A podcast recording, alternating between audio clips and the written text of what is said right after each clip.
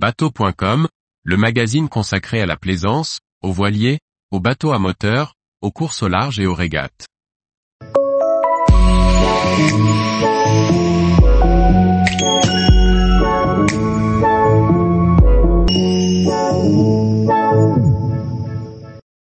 Et la Casamance, escale sénégalaise hors du temps, entre Guinée et Gambie. Par Dominique Montesinos.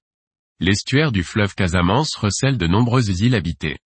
Au fond de ces bras de rivière que l'on nomme ici, Bolon, les Diolas, les Peuls, les Mandingues et autres Wolofs perpétuent traditions et modes de vie anciens, que l'on peut découvrir en bateau. Atmosphère d'escale. L'entrée dans le fleuve Casamance peut se faire en compagnie de gros dauphins, avec un peu de chance.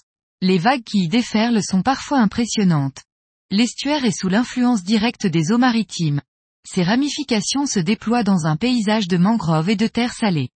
Cette végétation fournit d'importantes ressources à la population locale.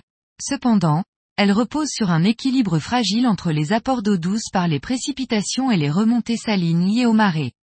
Eidj est une île sacrée, nichée au cœur du delta du fleuve Casamance. On n'y enterre pas les morts. Quand un décès survient, le défunt est emporté en pirogue dans l'îlot voisin, apte à le recevoir. Ici, on vit sobrement, avec peu de choses, mais sans ignorer ce qui le mérite en matière de modernité.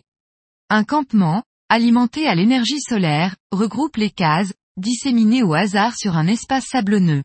La plupart sont en parpaing, mais on en trouve encore certaines construites, à l'ancienne, en bois et terre. Un puits approvisionne le village au prix d'un soutirage manuel. Autour des habitations, chacun élève ses poules et ses cochons.